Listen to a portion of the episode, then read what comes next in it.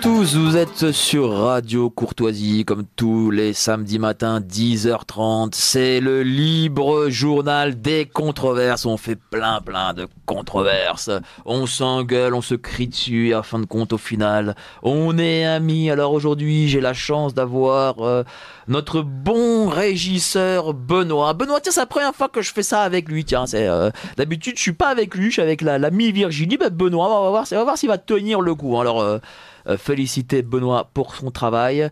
Euh, je suis sûr qu'il réussira parce que à Courtoisie, les techniciens, c'est quand même, ça reste quand même top niveau, hein, faut dire, par rapport euh, même à, à ce qu'on fait la bande FM. Alors, je remercie aussi évidemment notre ami Nicolas Stocker et Babette de Rosière qui juste avant nous ont préparé à manger, mais évidemment comme toujours je n'ai pas pu goûter euh, leur plat parce que voilà je suis privé de dessert. Voilà c'est comme ça à Radio Courtoisie. Hein. Ils mangent euh, avant que j'arrive et puis et puis après j'ai plus rien.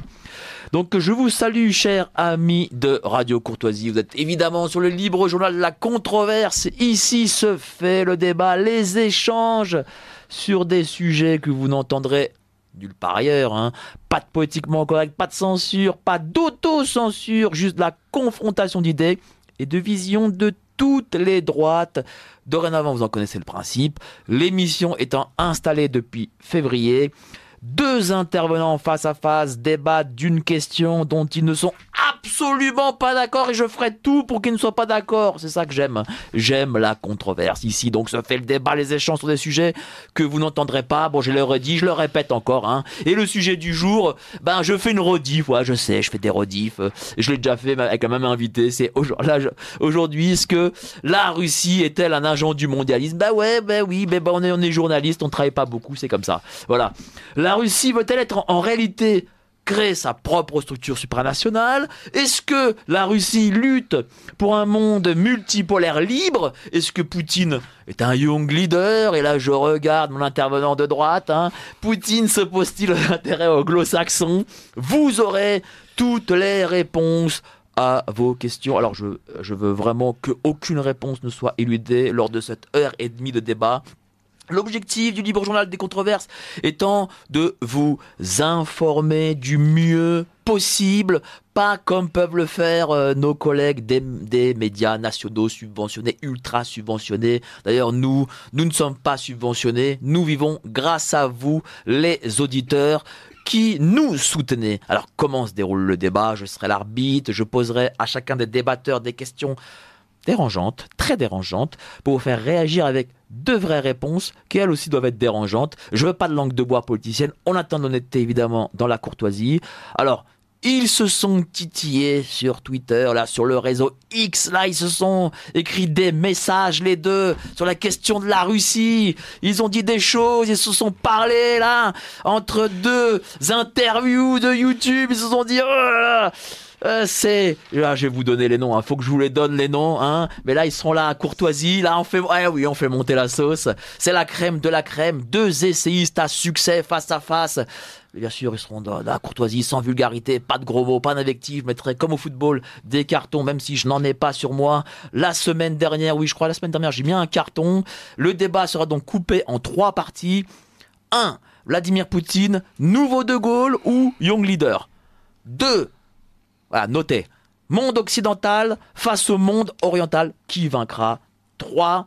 Quel rôle doit avoir la France face à la Russie hein? Alors je fais là, on est comme aux Oscars là. Je ne donne pas encore les noms, mais je vais les donner. N'hésitez pas, cher public, vous pourrez faire des commentaires, des questions. Voilà, on les attend. Alors là, nous avons face à face Pierre Hillard, essayiste, auteur de nombreux best-sellers, son dernier ouvrage Les permanences de la géopolitique et de la mystique russe des Romanov à Vladimir Poutine aux éditions Culture et, Racine est un chef-d'œuvre, je le dis, c'est un chef-d'œuvre. Voilà. Notre ami Pierre Hillard soutiendra la thèse d'une Russie mondialiste. Xavier Moreau, homme d'affaires, homme d'affaires, géopoliticien, est un analyste politico-stratégique installé à Moscou, franco-russe. Il dirige le site Stratpol et auteur du livre noir de la gauche aux éditions Stratpol. Lui soutient que non, que la Russie est contre ce mondialisme. Donc, donc je vais donner à chacun d'abord trois minutes trois minutes où chacun pourra exposer ses arguments. Alors qui commence? Qui souhaite commencer? Dites-nous, voilà. Xavier, par exemple. Voilà, voilà, Xavier Moreau, la bienséance fait que l'invité qui vient de Moscou ben, parlera en premier. pourquoi Alors pourquoi la Russie n'est pas un agent du mondialisme? Ah, Déjà, je pense que de toute manière, aujourd'hui, euh, il est euh, physiquement impossible de créer une, euh, un gouvernement mondial parce que le, le, monde, notamment du point de vue économique, est en train de glisser de plus en plus rapidement vers l'Asie. Vous avez des grandes puissances économiques qui se sont déjà affirmées. Vous avez bien sûr la Chine, vous avez mais vous, avez maintenant l'Inde, vous avez le Vietnam, vous avez l'Indonésie, euh, qui nous a dépassé en parité de pouvoir d'achat dans le top 10 des économies mondiales. Donc aujourd'hui, en fait, cette idée de mondialisme qui est en fait l'incarnation euh, qui est en fait la forme politique de domination de Washington sur le reste du monde, ne trouvera pas de remplaçant. Euh, parce qu'en plus, aujourd'hui, la seule puissance qui pourrait remplacer les États-Unis, avec la, taille critique, notamment économique, c'est la Chine. Et la Chine ne veut pas euh, diriger le monde. C'est pas du tout son, c'est pas, c'est ni dans sa tradition, ni dans ses, euh, ni dans sa volonté. La Chine veut créer des routes commerciales pour faire du, commerce. Les, Chinois ne sont pas des conquérants militaires. Ils ont toujours, d'ailleurs, euh, quasiment perdu la guerre. Mais en revanche, ils se sont d'excellents commerçants et qui ont un projet. il y a pas longtemps, j'ai interviewé un, un géopoliticien chinois et euh, qui disait mais nous ça fait 3000 ans qu'on travaille sur euh, sur ce projet donc on n'est pas pressé et on avance. Et euh, et c'est c'est le, le, fameux projet One Road One Belt une ceinture une une route qui consiste en fait à trouver des routes terrestres alternatives aux routes maritimes pour commercer c'est ça le, projet. Et c'est pas un projet mondialiste. Euh, et de toute manière, ni la Russie ni la Chine n'ont envie d'avoir une autorité au-dessus d'eux qui, euh, les dirige. Et si je citais des pays euh, comme le Vietnam ou l'Indonésie, c'est pareil. Aucune de ces élites n'a envie d'avoir une, superstructure qui, les dirige. En revanche, dans le cadre de l'Europe, c'est différent. C'est la servitude volontaire. Et d'ailleurs, c'est ce que c'est disait Modest Schwartz euh, à l'époque du Covid. Il disait en fait, ce qu'on observe, c'est une endocolonisation de l'Europe, c'est-à-dire que le, modèle américain n'est plus accepté qu'en Europe, et donc il s'agit de renforcer la domination sur euh, l'Europe hors, hors Russie, hors Serbie, et je dirais hors, euh, hors euh, Hongrie euh, jusqu'à présent. Et j'espère toujours hors, hors Pologne, n'est-ce pas, cher, cher, cher Marc, cher Mike. donc, donc voilà, je pense qu'il on est passé à autre chose. La, mondialisation, c'est finalement que le système de domination américain sur le reste du monde, et c'est terminé. C'est terminé. Voilà, vous avez, c'est bon, vous avez trois minutes. Hein. il vous reste encore 30 secondes. Et, bah, écoutez, non, après, on fera plus rentrer dans les détails, je pense. Et notamment, c'est terminé parce que les instruments de cette domination, notamment la monnaie, notamment euh, euh, l'idéologie, en fait, ne convainc plus personne. Plus personne, euh, en dehors de l'Europe, ne veut ne commercer en dollars. Plus personne ne veut de cette idéologie, euh, notamment cette idéologie, si vous voulez, après la Deuxième Guerre mondiale, tout le monde en, Europe, dont déjà l'essentiel du monde c'était c'était le monde occidental, euh, voulait euh, adhérer à la culture américaine, voulait voir euh, autant en emporte le vent, écouter écouter Elvis Presley. Et aujourd'hui en fait ce que proposent les États-Unis, c'est-à-dire en gros l'homosexualisme, le, LGBTisme conquérant, ça n'intéresse plus que l'Europe. Le reste du monde s'en moque, voire est dégoûté par ça. Monsieur Pierre Hillard, voilà trois minutes. Oui, alors effectivement, d'abord parler de gouvernance mondiale, euh, c'est une utopie. Ça, c'est vrai. Mais le problème, c'est que certains s'y accrochent. Et dans leur folie, euh, ils cherchent à atteindre cet idéal pervers. Et ça risque d'entraîner euh, certains pays qui s'y refusent ben, dans une chute complète. un de mes livres, d'ailleurs, j'avais appelé mon livre, un de mes livres, La marche irrésistible du nouvel ordre mondial, Destination Babel parce qu'il y a à la fois le côté utopique messianique, et ça c'est un élément clé qu'il faut retenir, et ensuite parce que bah, ça s'est terminé par un échec, Babel. Et donc en fait on est dans une situation similaire où euh, vous avez des figures de proue dans cette histoire, mais tous, disons, veulent participer à une gouvernance mondiale. Alors déjà, préciser le mot mondialisme. Le mondialisme, c'est un messianisme différent de la mondialisation où ce sont les échanges en fonction des critères euh, matériels et la vitesse euh, des échanges. ce principe en lui-même est bon. Le mondialisme, c'est un messianisme. Et dans cette histoire, vous avez des oppositions, à la fois pour certaines factions d'ordre spirituel, et d'autres, pas du tout, c'est une vision purement matérialiste, à la chinoise. Et vous avez des rivalités, donc, et en fait, la finalité est malgré tout une tentative, je bien une tentative de gouvernance mondiale avec un partage du gâteau dans un cadre multipolaire, surtout pas unipolaire, comme euh, comment dire s'y opposent les Russes euh, ou, les Chinois. Mais c'est une tentative d'une organisation multipolaire au service d'une gouvernance mondiale qui a été annoncée ou réitérée au mois d'août dernier euh, lors des réunions des, BRICS en Afrique du Sud en 94 points, et j'ai lu ces 94 points, et en particulier, il est dit euh, que les pays des BRICS, dont je rappelle le Brésil, Russie, Chine, Inde, Afrique du Sud, avec six autres pays qui, euh, qui vont intégrer au 1er janvier 2024, eh bien l'objectif signalé dans ce document, c'est la mise en place d'une gouvernance mondiale écrit texto.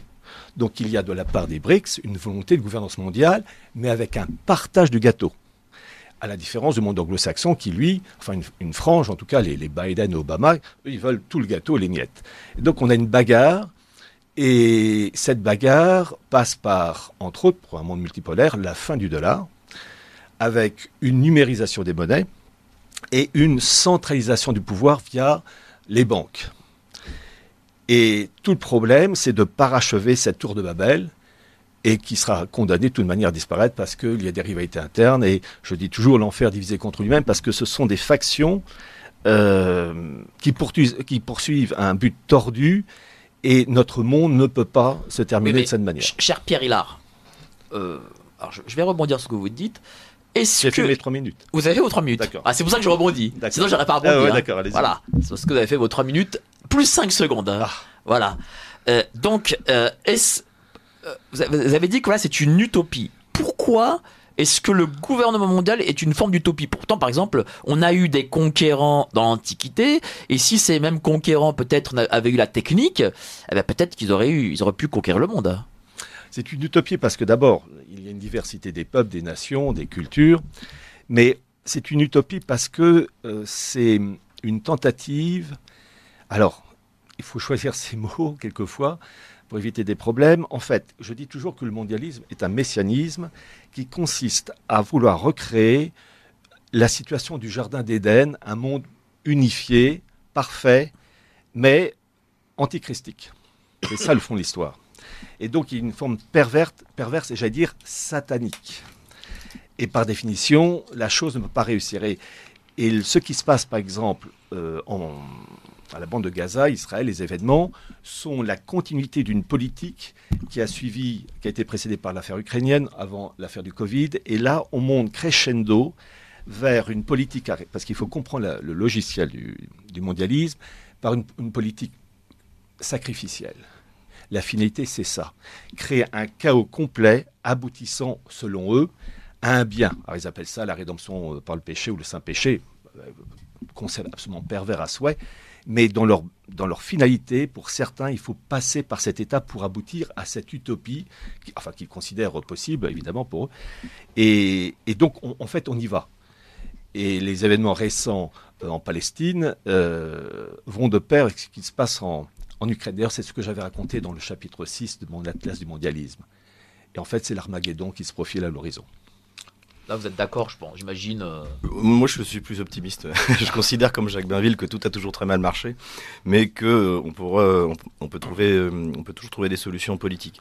Sur le, texte des BRICS, donc du mois d'août, bon, il faut, il faut bien se rendre compte que ce texte ne veut rien dire. C'est tout le monde y a mis sa. sa ouais, il n'a pas force de loi. non, c'est juste un texte. Et si vous regardez les, pays qui, le, les BRICS. Oui, mais, oui, mais c'est une philosophie quand même. Pas du tout. Les BRICS, les BRICS, les BRICS, c'est un, c'est un, un espace de développement économique commun il n'y a absolument rien de politique. Et si vous regardez les membres des BRICS, politiquement, certains n'ont absolument rien à voir. Et même, et même géopolitiquement sont opposés, comme l'Inde et, la Chine. Euh, on peut considérer aujourd'hui que le Brésil de Lula est un pays euh, euh, de gauche. D'ailleurs, il a été élu par, en fait, il élu par le Parti démocrate américain dans des circonstances qui rappellent celles de l'élection de Joe Biden. Donc en fait, dans ce, il y a, des, alinéas dans ce texte qui ont été produit par le Brésil. Mais si Bolsonaro avait été là, à sa place, on aurait eu quelque chose de complètement différent. De la même manière qu'on peut considérer que l'Afrique du Sud, dirigée par euh, euh, Ramaphosa, est aussi un pays, euh, un pays qui, tend à gauche.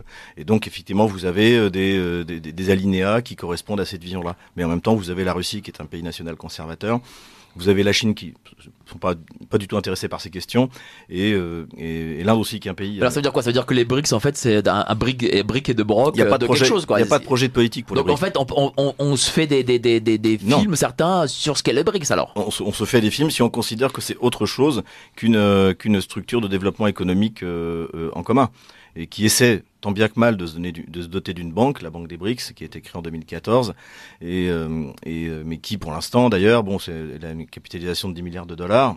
Bon, c'est pas mal, mais c'est euh, finalement c'est pas grand chose. c'est pas grave, il y, a, il y a très peu de projets et euh, c'est avant tout un espace de développement en en commun et surtout c'est un moyen et, et je suis d'accord avec avec Pierre, c'est un moyen de trouver une alternative aux instruments de la mondia- euh, pour, pour contrer les instruments de la, de la mondialisation. Oui mais, euh, oui, mais washingtonienne. visiblement euh, sur ce que nous dit Pierre Hillard, euh, les BRICS euh, c'est la version euh, hors anglo-saxon, hors occident de ce qu'est l'OTAN par exemple.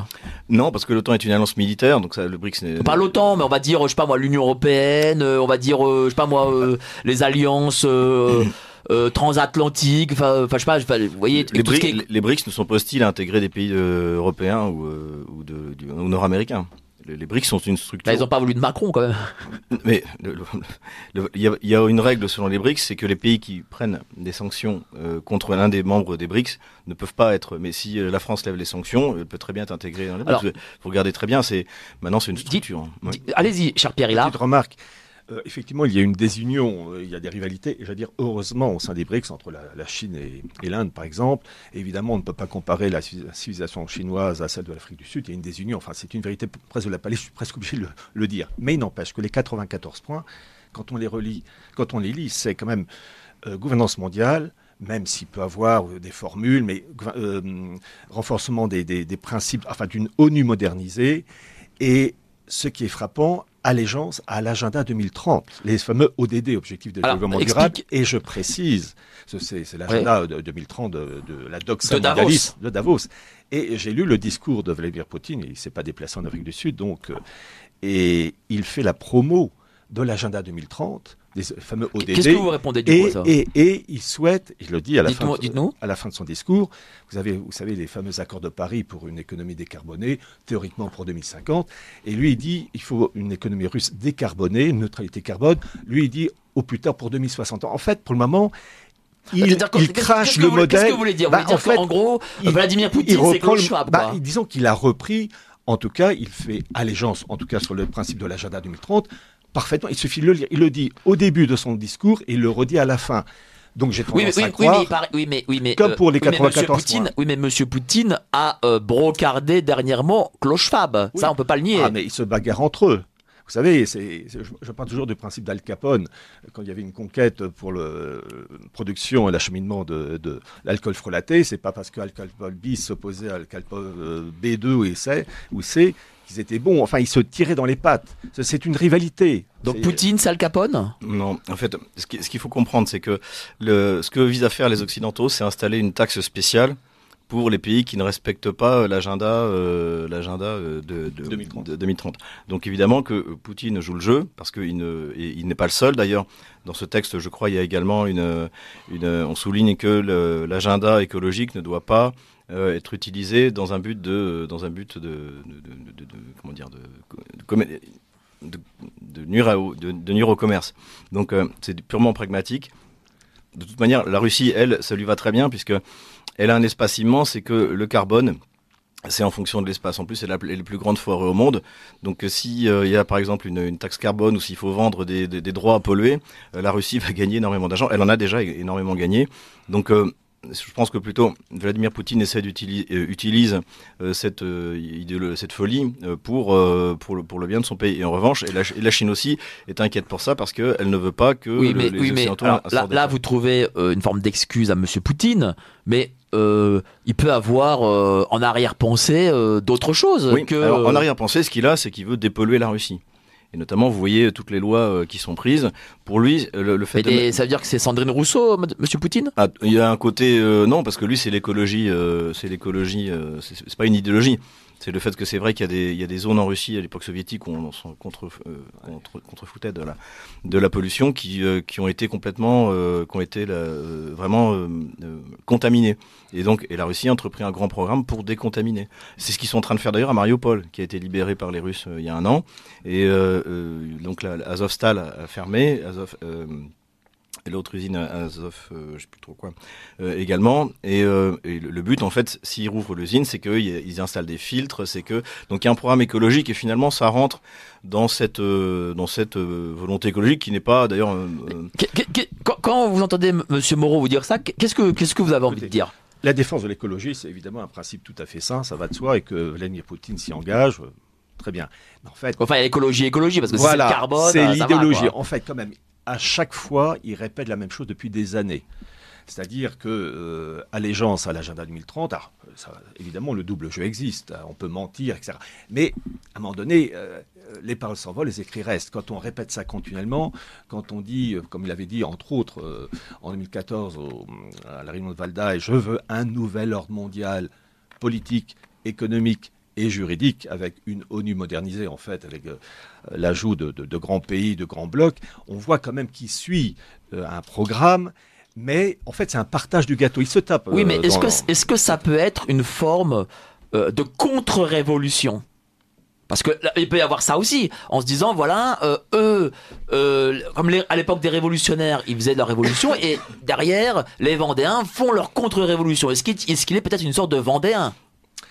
Non, pourquoi? Parce que euh, lorsqu'on regarde, euh, c'est ce que j'ai fait dans mon livre. Alors d'abord, une chose que je tiens à préciser. Pour mon livre Les Permanences, je commence pas avec Poutine, ni avec Boris Helsin. Je commence avec le baptême de Vladimir 988. Parce que pour comprendre la Russie d'aujourd'hui, il faut impérativement remonter sur des siècles et des siècles. Donc j'ai vu la dynastie des Rurikides, ensuite la dynastie des Romanov à partir de 1613, la période bolchevique. Voilà. Bon, et d'ailleurs, les permanences étaient pour montrer qu'il y avait des caractéristiques, peu importe que ce soit dynastie ou régime soviétique, euh, d'influence occulte, d'une tourne d'esprit euh, particulière liée entre autres à la maçonnerie, qui a d'ailleurs été rétablie par Boris Eltsine en 1995, et euh, qui se porte très bien, puisque l'actuel patron de la maçonnerie russe, Bogdanov, a participé en 2017 euh, à la, au tricennaire de la maçonnerie, euh, créé en 1717 à l'origine en, Angleterre, et présidé par euh, Michel de Ken, qui est, le, enfin, qui était, enfin, qui est toujours le, cousin de, la reine Elisabeth II. Elle n'a aucune influence en Russie. Oh, la maçonnerie a une influence.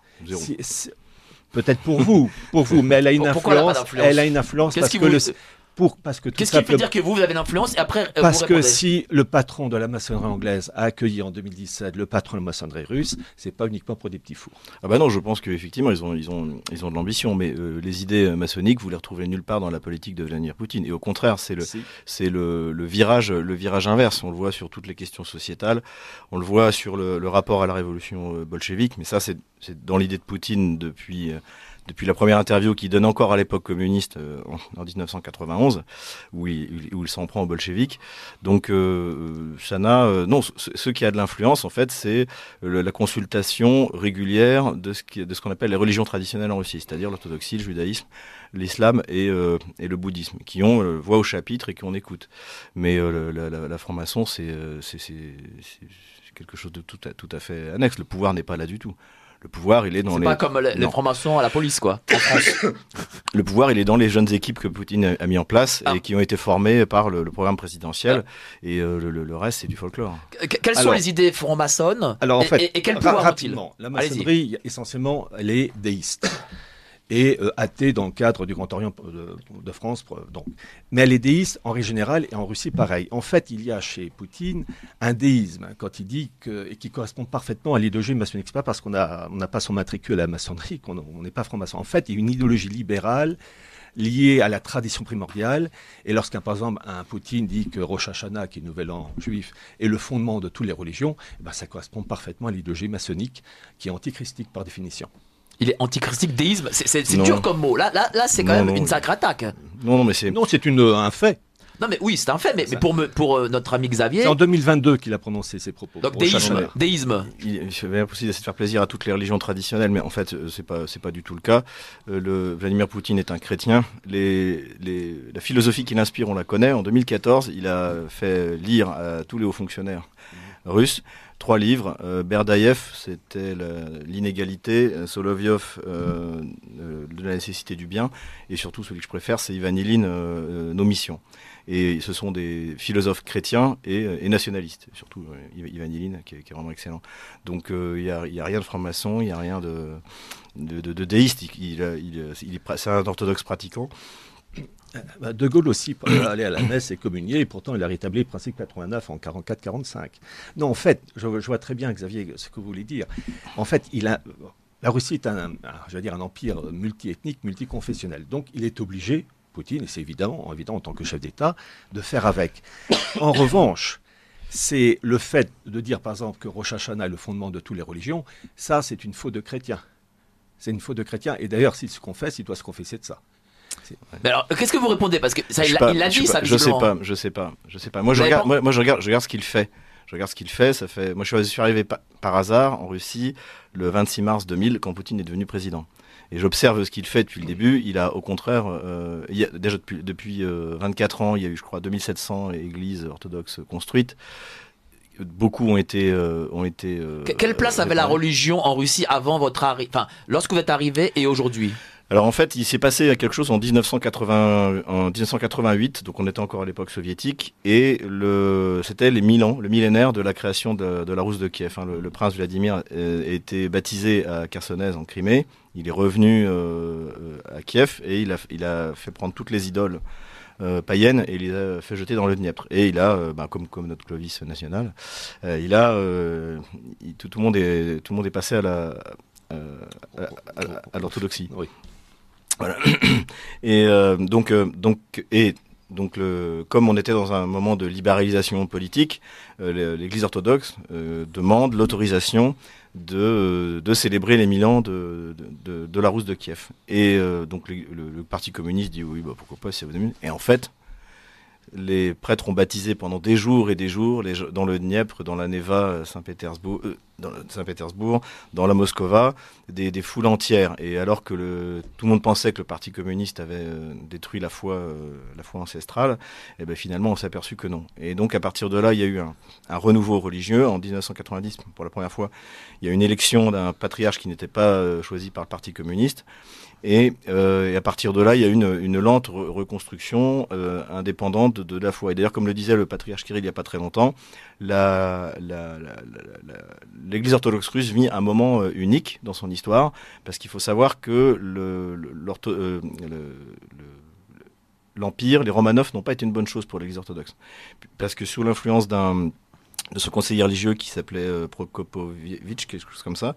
Pierre Legrand, euh, donc il a convaincu que cuius regio et ius religio, c'est-à-dire le principe il était très influencé par les femmes protestantes et considérait que le chef de l'État devait être le chef de la religion, comme dans tous les pays protestants.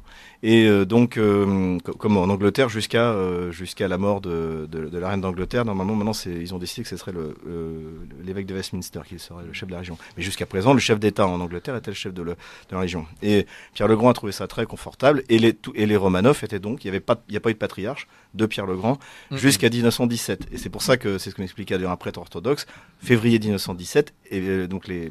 oui, mais là, oui, mais là, 2023 là. Et eh ben, l'Église orthodoxe pour la première fois est, et après ensuite bien sûr, elle a été d'abord persécutée, puis à partir de la Grande Guerre patriotique, elle a eu une, certaine euh, une, autorisation de, de, très très contrôlé de pratiquer euh, de, sa religion. Et à partir de et à partir de mais à partir donc de la chute de l'Union soviétique l'Église orthodoxe est rentrée dans une nouvelle ère où elle est indépendante du pouvoir temporel. Et c'est quelque chose qui n'est pas arrivé depuis trois donc, siècles. là allez-y vous pouvez, vous pouvez vous avez deux trois minutes parce que là vous avez, un peu de retard allez-y. Alors une remarque juste euh, Pierre Legrand a joué un, un rôle et un rôle néfaste euh, dans ses relations avec l'Église. Et d'ailleurs, je vais étudier ça. Et quand on voit un fait, il faut toujours voir la cause ou les causes. Pour comprendre Pierre le Grand et ensuite remonter jusqu'à jusqu'à aujourd'hui, il faut comprendre qu'il y a eu euh, cette grande virée, entre guillemets, de Pierre le Grand de 1697 à 1698, où il a visité la Prusse, les Pays-Bas, enfin les Provinces-Unies, et il est allé en Angleterre. Et en Angleterre, il a visité, entre autres, l'université d'Oxford et il a rencontré Isaac Newton. Alors, il était évidemment entouré de diplomates, de conseillers, etc. Et il est rentré en contact avec la Royal Society, qui est le fondement, le soubassement de la maçonnerie anglaise, et qui était, euh, intimement lié au judaïsme anglais et euh, judaïsme vivant aussi aux Provinces-Unies et à Anvers. Il faut savoir que la famille Mendes, une famille qui, vivait à Anvers, euh, finançait, qui avait fait fortune dans le poivre, euh, finançait la, la royauté anglaise. Et donc il a rencontré toutes ces personnes-là. Et quand il est revenu en Angleterre, en Russie, pardon, euh, eh bien, il a ramené des personnes du monde anglais qui ont insufflé ces idées ben, de, de captation de l'Église et de soumission de l'Église au pouvoir politique. Et ça a été ensuite amplifié avec l'introduction de la maçonnerie. Il faut jamais oublier que c'est la maçonnerie euh, anglaise qui a été introduite en Russie par un Anglais et en liaison avec les tsars. Et donc cette politique s'est poursuivie. Effectivement, euh, ce n'est qu'à partir de la chute de l'Union soviétique que l'Église russe s'est entre guillemets émancipée. Mais il faut quand même pas oublier un truc, c'est que les dirigeants de l'Église orthodoxe, et j'ai consulté les pièces d'archives, euh, le patriarche Alexis, ensuite Kirill, c'était des anciens du KGB. Euh, le, le- le- le nom de code de- de- du patriarche Alexis, c'était Drozdov. Voilà. Est-ce que ça vous pouvez confirmer, J'ai- euh, cher Xavier j'ai- entendu ça, mais j'ai jamais trouvé aucune confirmation euh, Ah, sérieuse. là, Quelles sont vos sources, cher Pierre? Eh bien, je me suis appuyé sur les travaux très intéressants de l'Église orthodoxe russe hors frontières que Ouais. Poutine a réintégré, mis à part quelques-uns qui ont refusé, en 2008. Et il faut voir les, les pièces d'archives qu'ils ont balancées, que j'ai étudiées, parce que c'était, ben, ils balançaient des, des informations montrant euh, le, le jeu très curieux entre de Nicodème euh, durant l'époque soviétique et qui a joué un très grand rôle et qui est mort d'ailleurs de manière très curieuse d'une crise cardiaque à Rome en rendant visite à Jean-Paul Ier. Là, il y a des choses un peu troubles. Enfin, l'Église orthodoxe, en fait, il y a pas eu de Nuremberg de l'Église orthodoxe. Euh, Xavier parlait de, de l'Église orthodoxe durant la période soviétique. Il y a eu ce qu'on appelait le sergianisme, avec la fameuse déclaration d'allégeance de 1927, où c'est une allégeance complète. Et j'ai mis le discours d'allégeance euh, de, de, de Serge, enfin, c'est le sergianisme, donc c'est la, la- la branche. Et euh, il n'y a pas eu de Nuremberg de l'Église orthodoxe. Donc en fait, ce sont des anciens du KGB. Que Euh, je Allez, donne une petite ex- toute petite expression. L'Église orthodoxe, euh, au moment de la chute du, du- du mur de Berlin, était tellement inféodée au pouvoir du, du russe et soviétique que euh, on leur on donnait un surnom, on l'appelait le métropolite bureau. Non mais euh, de toute manière, les, euh, en fait, ce qui s'est passé, il y, a eu- il y a eu deux phases. Il y a eu une première phase bolchevique où là, le- les chrétiens russes ont donné plus de martyrs que de- dans toute l'histoire du, mar- martyrologue euh, chrétien. Ils ont été massacrés.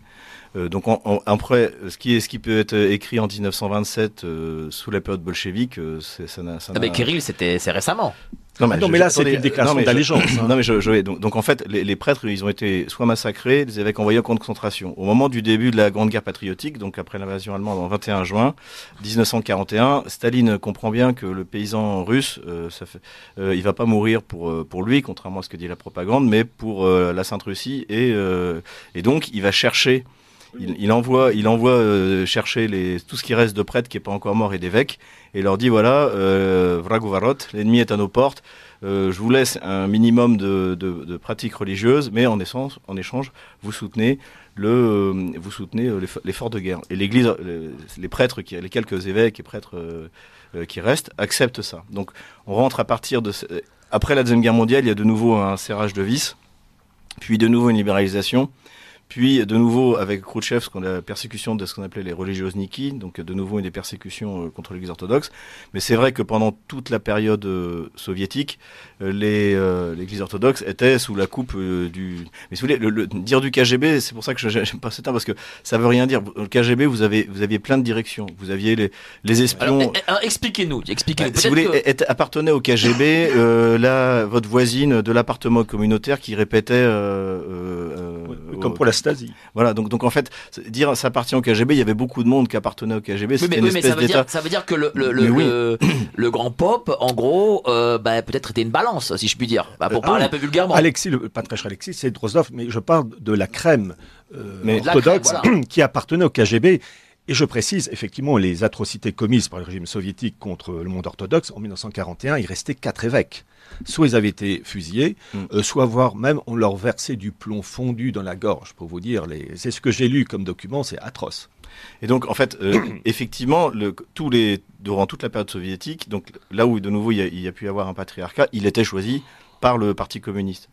Ce que je dis, c'est que la première fois en 1990, il n'a pas été choisi. Qu'Alexis ait fait partie du KGB, je l'avais entendu. Bon, je connaissais pas cette source, ça, ça m'étonne pas. De toute manière, euh, euh, pour être éligible pour être éligible en 1990, ça veut dire que forcément il, en, a fait partie. Mais je pensais pas que Kirill l'était. Mais bon, c'est possible. mais Kirill, c'est celui d'aujourd'hui. Oui, mais 2008. C'est pas. Oui, mais si vous voulez, c'est si, c'est pas parce que vous l'avez été il y a il y a il y a 20 ans que ça a des conséquences aujourd'hui. Oui, mais, si, c'était le seul moyen. Mais, non, mais après, après c'est un choix. Après, c'est un choix. Après, c'est un choix qui peut être fait. Vous pouvez, vous pouvez vivre dans la clandestinité. Vous pouvez accepter.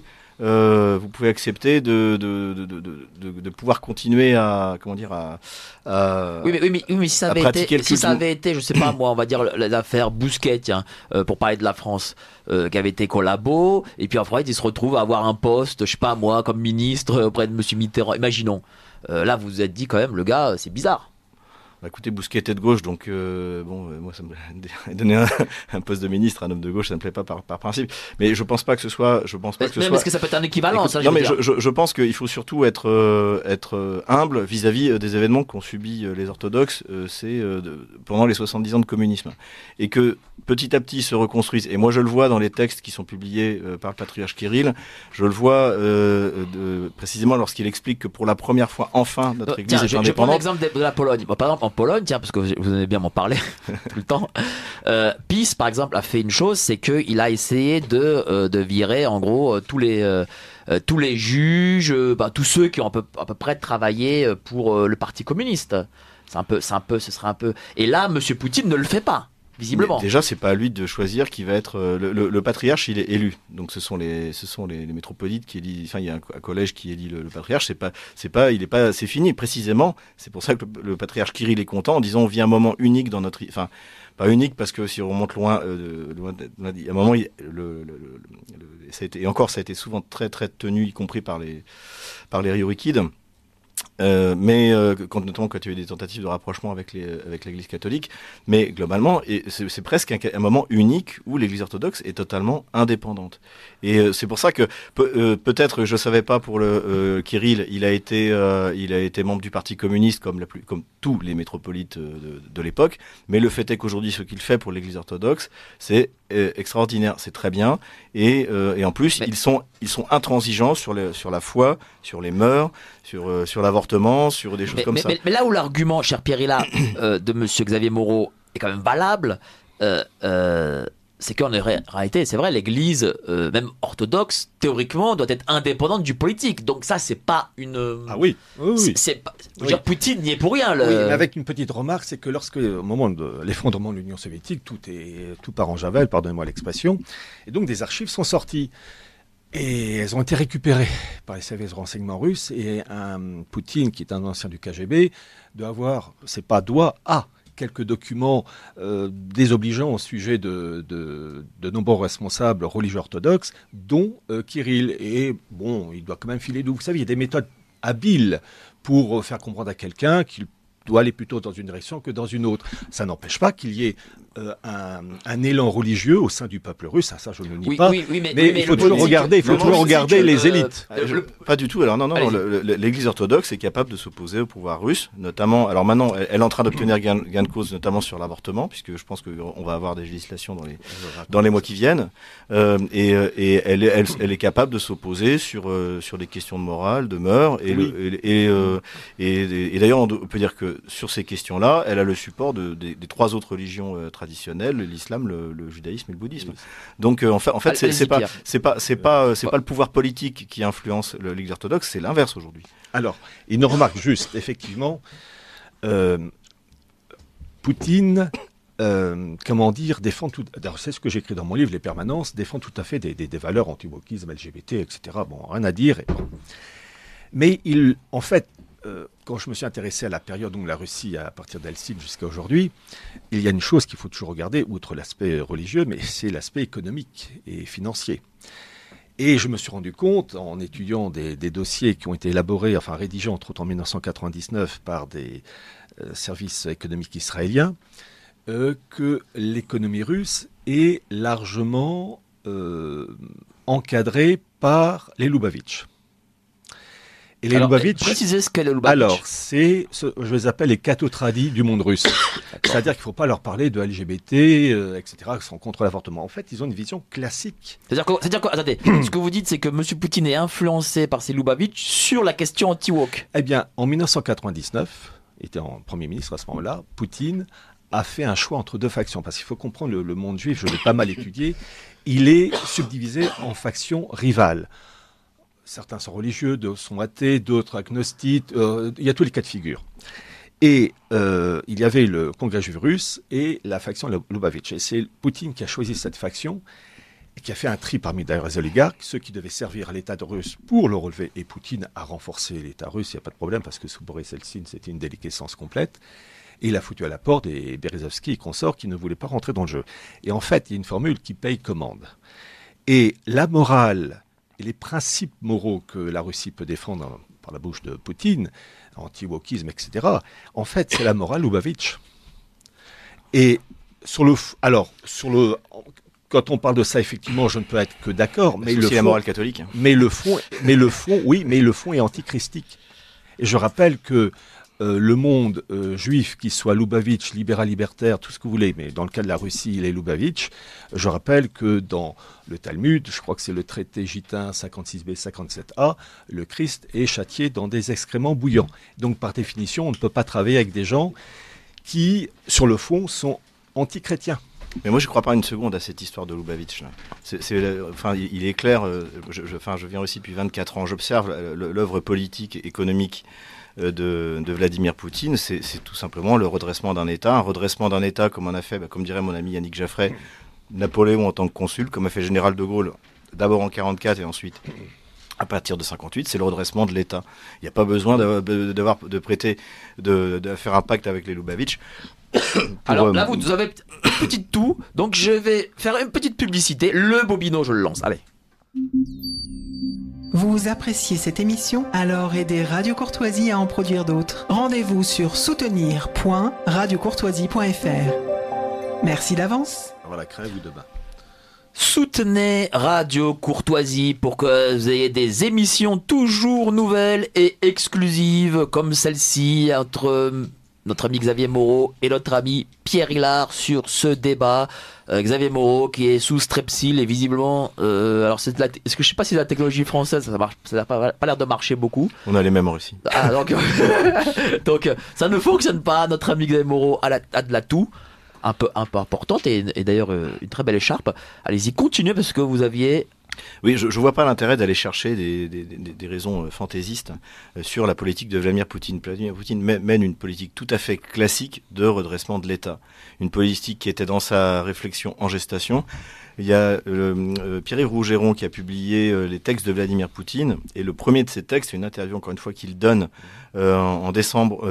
non, c'est pas en décembre, c'est enfin l'automne 1991, il vient d'arriver à la mairie de Saint-Pétersbourg, et c'est là où il explique que, bon, bah, tout, le bien qu'il pense des bolcheviks, et qui ont mis une bombe sous l'État unitaire, comme il, et ça c'est une expression qu'il reprendra, qui reprendra assez souvent, et, il est clair qu'à déjà à ce moment-là, Vladimir Poutine sait qu'il va jouer un rôle dans le, dans le redressement de l'État. Donc Poutine redresse l'État. C'est tout ce qu'il fait. Mais est-ce que c'est fantaisiste, cher Pierre ce que Alors, quand même, c'est fantaisiste votre, votre argument. Non, non c'est pas fantaisiste. D'abord, évidemment, euh, quand Xavier parle du redressement de l'État, euh, par Poutine, évidemment, c'est clair, je l'ai écrit. Mais pour redresser un État, il faut de l'argent, il faut un financement. De Gaulle, il a remis, il a, fortifié euh, l'État suite aux faiblesses de la quatrième, mais aussi par une politique économique. Et en fait, en fait, pourquoi j'ai. je ne dis pas tout parce que je veux laisser quand même le lecteur découvrir, mais l'avantage euh, des sanctions occidentales, c'est que ça a braqué les projecteurs sur les oligarques et sur tout l'appareil économique autour de Poutine.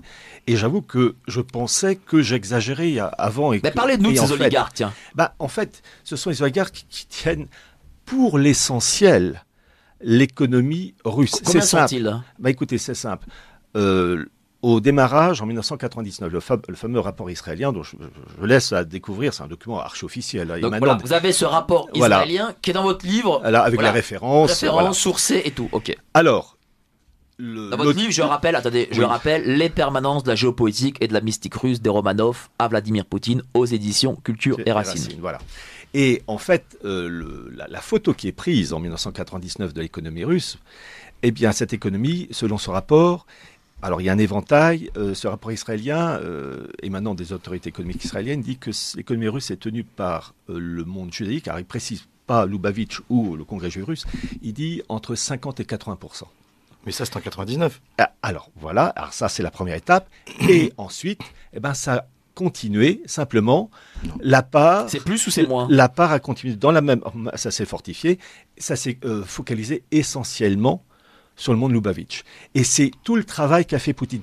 Et j'ai euh, balancé. Et ça, vous avez la source, c'est dans votre livre. Ah bah oui, euh, et des pages et des pages. Et vous avez le livre d'ailleurs, eh Mike. Oui, Non. alors, répondez, Alors, répondez. ce qui, ce qui se passe en fait, c'est que effectivement, en Russie comme en Ukraine, euh, la majorité des gens qui sont emparés des actifs industriels euh, de hérités de l'ex-URSS euh, étaient des oligarques juifs. Mais pas seulement. Le- L'oligarque le plus puissant d'Ukraine, c'est Akhmetov, c'est un tatar musulman. Exact. Euh, euh, et en Russie, c'est pareil. Et Vladimir Poutine est euh, choisi à l'époque par ce qu'on qu'on appelle la semi-bankirchina, c'est-à-dire les sept banquiers.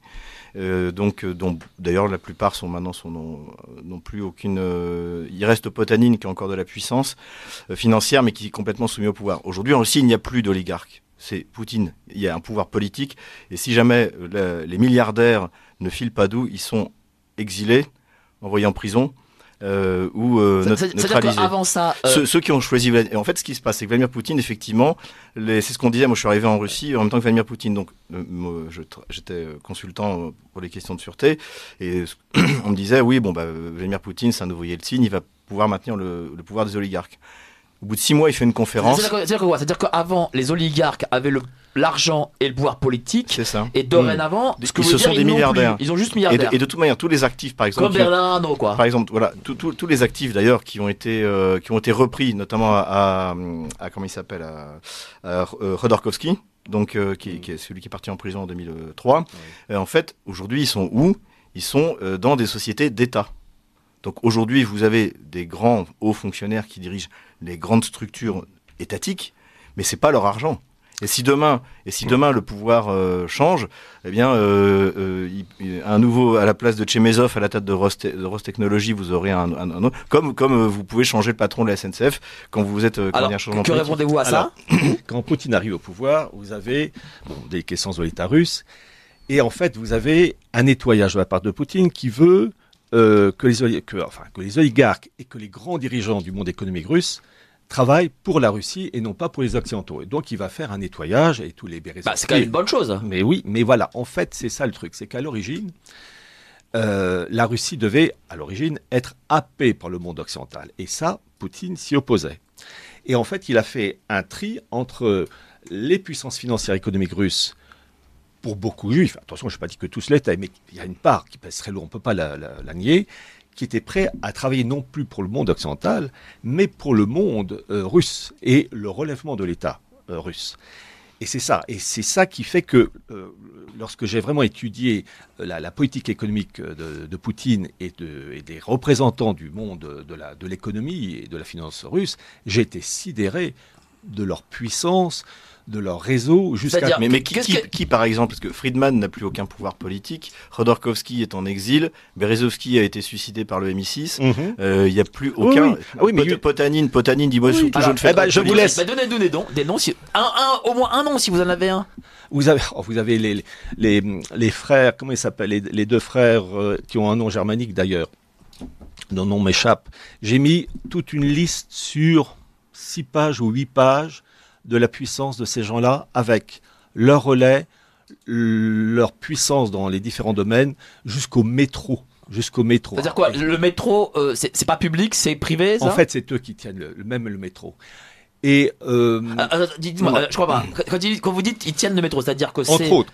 Bah, euh, finance. Vous savez, diriger une entreprise, c'est pas le patron. Il faut surtout voir ce qui finance.